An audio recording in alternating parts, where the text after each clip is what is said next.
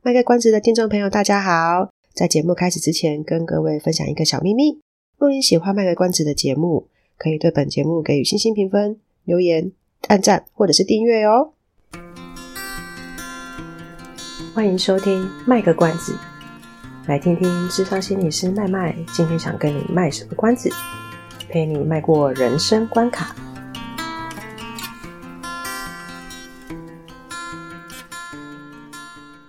各位听众朋友，大家好，我是机器麦麦。自从上次用了机器麦麦之后，觉得好省力，麦麦决定以后看心情来召唤机器麦麦代班，还是亲自上场。话说，不晓得大家有没有觉得这几年社会的对立风气好像越来越明显，常常需要选边站。跟自己在 A 事件同立场的人，可能因为我在 B 事件跟他们选了不一样的立场，就被他们指称是叉叉同路人，或是被指责，一下子会搞不清楚以前那些讲话很投机、对自己很好的人，怎么一夜之间变得如此无情或凶猛。又或者是在某些事情上，觉得所处的团体好像一定要自己表明是哪个立场，当自己不想选边站，或是试图比较中立一点的时候，就会被说假清高或假中立。关于这一点，麦麦疑惑很久，纵使自己是个心理师，但也一直在思考，这算是一个什么样的现象？又或者是社会民众透过这种对立的行为，其实想表达什么？正好十二月十六号晚上的公视主题之夜首谈论的主题跟这个有一点关系，我想就那一集的内容跟大家分享一些自己的心得和想法。有兴趣的听众可以从资讯栏中的连结听听那集的内容。那集的主题是我们从杀人案件中学到什么？内容是澳洲的公共电视访问了几位因意外导致他人过世的当事者，他们在事件中的感受。节目邀请了两位律师、一位心理师和一位记者参与讨论，主持人是我的偶像邓慧文医师。台湾的公视团队在制作这个主题的时候，也曾经想找一些有类似经验的人上节目或接受访谈，但一直无法成功。参加节目的语坛人提到，台湾的文化似乎很喜欢在事件中分出谁对谁错，错的那一方通常被称为加害者。但如果看过澳洲公共电视的访谈，就会发现，这些被称为加害者的人其实不全然真的符合大家原本心中加害者的那种形象。这也是为什么在一些例如法律、助人行业，会称这些人叫行为人或相对人。而通常被为被害者的那一方，我们会称为被行为人，因为加害者或被害者这种名词很有一种贴标签的概念。一旦被放上这个词，社会很习惯要他们表现出符合加害者或被害者的样貌，结果加害者一定要很坏，被害者一定要很孝顺或辛苦，而且不能选择放下或原谅。但其实搞不好，在某些事件中，所谓的加害者根本没有要伤害人的意思，在一般社会情境里面，搞不好还是个非常善良的人。而所谓的被害者，搞不好其实真的不想被事件纠结一辈子，所以选择放下或原谅。节目中邀请到的心理师认为，强化这样的角色样貌，才能凸显我们跟那些所谓的加害者是不一样的。综合两位律师在节目上的分享的话，就是说觉得台湾还没解职，解开被殖民的心态，所以习惯要有人来明确清楚地告诉我们什么是标准答案，或是说习惯顺从权威。不管是节目上心理师或律师的分享，让我联想到，如果把台湾社会从脱离殖民的时候开始算，人民开始可以表达自己的声音，走到今天，台湾也可能算是个青少年吧。青少年就是个很希望能自己拥有权利、认清自己角色定位的阶段，但实际上还没有成长到有很棒的判断能力，所以在过程中很常面临对自我形象的混乱，同时为了追求认同，极度在意同侪的认同。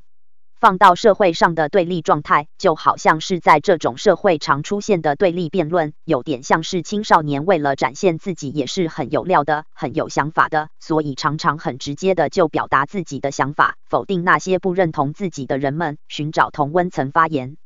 而一定要人们选边站的现象，就好像是青少年在意同柴认同的样子。当我越能被同柴认同，加入的团体越壮大，我好像也得到很强的 power。但同时，青少年又会跟随自己认同的团体当中相对权威的人，走到最后，人与人之间就只有我们这团跟其他团这样子的选择。以青少年的情况，就像是什么呢？我们这个帮派跟你们那个帮派，或是我们这个小圈圈跟你们那个小圈圈，然后我们老大说的都是对的，我们这个团的 KOL 说的都是对的。为了壮大我们这个团体的声势，我就是要跟你呛声。另一方面，麦麦也是有想到说，现在的社会变动得很快，变动就代表着未知和无法预测，这其实是会勾起一些人内在的焦虑的。有些人可能会非常需要让他感觉是稳固的东西来获得安全感，那个东西可能是一个信念、一种价值、一个生活模式。如果这种稳固对一个人是重要的，那我猜这个个体也许会需要透过极力的捍卫自己的信念或选择，来获取他需要的安全感。如果是这样的。状状况，那么他所捍卫的内容究竟合不合理，有没有考虑到其他的可能性，都不是重点了。因为失去安全感，哪还有能力去考虑别人的状态，或是自己的想法合不合理？在这集的公式主题之夜首，还有一段内容让我也很有感触，就是新闻内容。节目邀请的记者提到，其实许多时候，他们稿子交出去，标题下的并不是那种耸动、狗血的字眼，可是为了点阅率之类的，编辑可能会修改，修改与否，或是修改到什么程度，记者们不一定有办法参与。我不晓得大家有没有一种经验，就是什么女星公开保养秘密，网友们都惊呆了；还是天气寒冷需要保暖，他揭露这招最有效，这种标题，结果点进去发现什么重点都没有的新闻内容，或是一些很夸张的网友爱车惨遭侵占这种狗血式的字眼，但点进去可能就是网友的车长出猫猫来而已。让记者觉得为难的是，在他遵循新闻伦理、中性报道的时候，编辑为了点阅率而使用的标题字眼，会让新闻失去客观性，把一些预设的想法先入为主的带到读者的脑袋。读者若没有培养自己的辨识力，单方面的接受媒体灌输的内容的话，就更无法试着在一件事情上有不同角度的思考。这种现象反映着两件事情：一是我们太习惯被喂养，尤其是现在科技发达的时代，许多时候我们是被动，甚至是被迫要摄入一些资讯，例如划着脸书或 IG 或抖音，加上演算法的关系，我们就会不断重复的看到类似的讯息。另一件事则是我们太习惯去点那些狗血式标题的新闻，或主观意味过浓的报道，在我们的电脑或手机上就会不断重复这类的新闻。对，又是拜演算法所次，而这类新闻的点阅率增加，媒体就会认为这样才有收视率，他们就不会修改报道的标题或内容，我们就会一直收到偏误的讯息，然后落入恶性循环。结果是我们一边嫌弃又一边增强媒体这种行为，都忘记在讯息的接收上，我们也有选择权。来到这周节目的尾声，总结麦麦的心得就是：辩论和竞争能激发思考，但对立则是扼杀进步。因为良性的辩论和竞争注重的会是改善跟改进。但对立则是消灭另一种声音或另一种观点，成为单一的社会。这其实很违反人性，但又很符合人性。人也是动物的一种，也会想要占地盘。要占地盘，就会出现攻击别人的动作。但人之所以成为可以开发这个社会的动物，也是因为能够激荡出不同的思考，才促成进化。我们的人性会带我们走向毁灭，还是有更高层的进化？就看我们现在如何运用科技的产物和文化了。这集的节目就到这边了，知性的机器麦麦跟大家说拜拜，下周见。